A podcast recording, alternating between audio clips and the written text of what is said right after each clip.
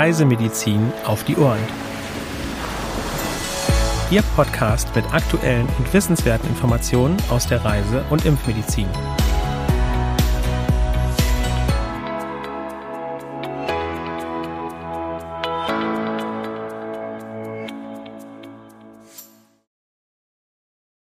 Herzlich willkommen zu einer neuen Folge unserer Podcast-Reihe Reisemedizin auf die Ohren. Am heutigen Mittwoch, den 16. März 2022, begrüßen Sie mein Kollege Henrik Berbum und ich, Nora Ma. Auch von mir an dieser Stelle ein herzliches Willkommen. Schön, dass Sie wieder mit dabei sind. Und wir beginnen auch direkt mit den aktuellen Meldungen. Japanische Enzephalitis in Australien.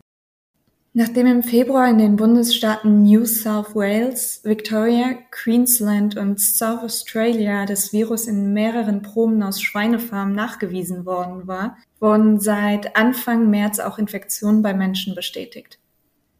In New South Wales sind bisher sechs Menschen erkrankt. Einer von ihnen ist verstorben. In Victoria wurden sieben Erkrankungen mit einem Todesfall registriert. Es gibt zwei weitere Verdachtsfälle. In Queensland wurde ein Fall gemeldet. In South Australia waren es sechs. Die Behörden haben Gesundheitswarnungen herausgegeben, in denen die Bevölkerung aufgefordert wird, sich vor Mückenstichen zu schützen. Reisende sollten auf sorgfältigen Mückenschutz achten und mit einem Arzt über die Möglichkeit einer Impfung sprechen. Poliomyelitis in Israel. Anfang März hat das Gesundheitsministerium eine Infektion mit impfstoffabgeleitetem Poliovirus Typ 3 (CVD-PV3) bei einem vierjährigen ungeimpften Kind in Jerusalem bestätigt. Es ist die erste Erkrankung seit 1989. Seit September letzten Jahres wurde das Virus in mehreren Abwasserproben in Israel und in den palästinensischen Gebieten gefunden. Durch das Auftreten der Erkrankung wird Israel zu einem Land mit potenziellem Risiko der internationalen Verbreitung des Erregers alle Personen, sowohl Einheimische und Touristen, die sich länger als vier Wochen im Land aufgehalten haben, müssen bei der Ausreise eine Impfung gegen Polio vorweisen können. Die Impfung muss zwischen vier Wochen und einem Jahr vor der Abreise erfolgen und in einem international gültigen Impfausweis dokumentiert sein. Dengue in Mexiko. Seit Anfang des Jahres wurden bereits ca. 2220 Verdachtsfälle verzeichnet. Ein Mensch ist verstorben. 2021 wurden etwa 36.750 Verdachtsfälle registriert. 39 Menschen sind verstorben. 2020 wurden ca. 120.240 Erkrankungen gemeldet. 24.224 davon wurden bestätigt. 79 Menschen sind verstorben. 2019 wurden 268.458 Erkrankungen gemeldet. 191 Menschen sind verstorben. Beachten Sie den Schutz vor überwiegend tagaktiven Stechmücken.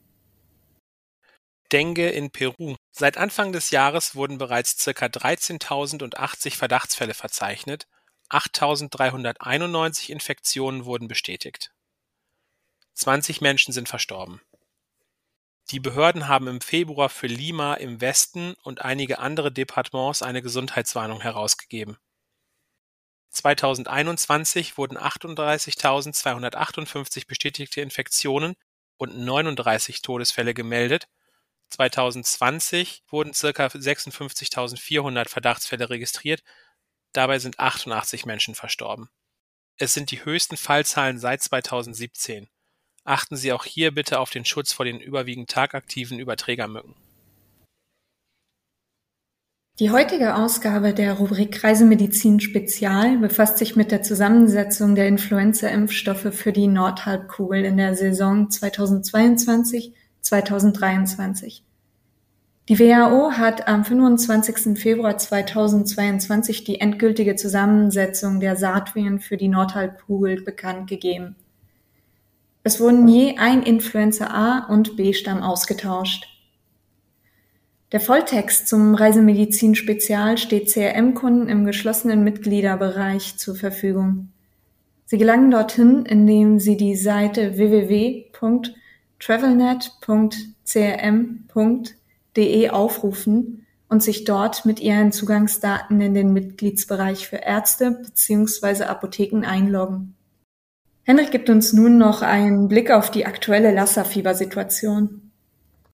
Genau, das Lassa-Fieber bezeichnet eine durch Lassa-Viren hervorgerufene meldepflichtige Erkrankung, die wie das Marburg-Virus zu den viralen hämorrhagischen Fiebern zählt.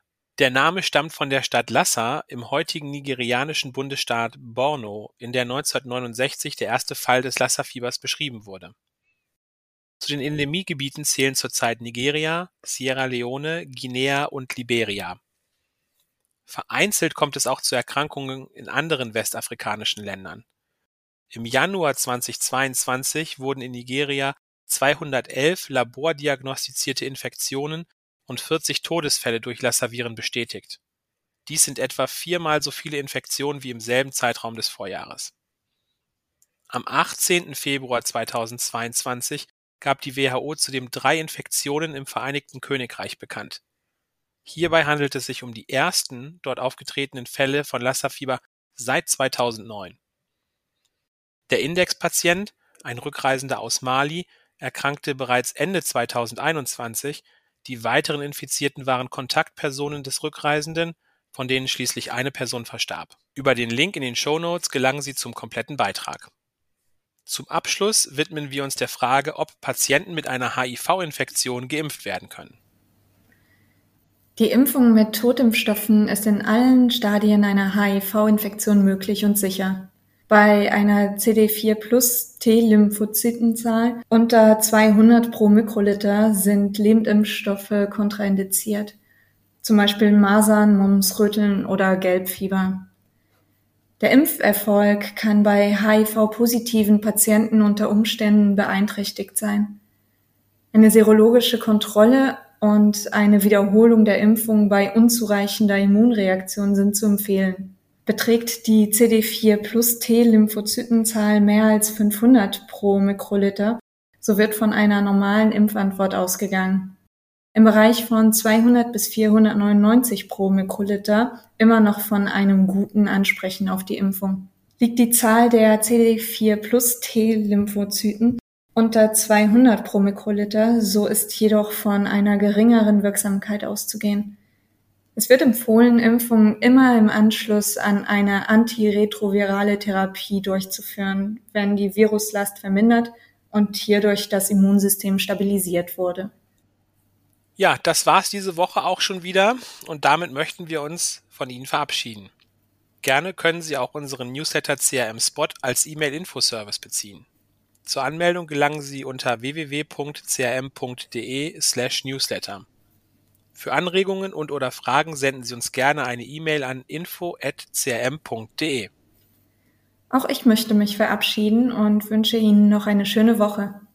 Wir danken Ihnen fürs Zuhören und würden uns freuen, Sie nächste Woche wieder bei unserem Podcast begrüßen zu können. Dieser Podcast ist eine Produktion des CRM, Zentrum für Reisemedizin.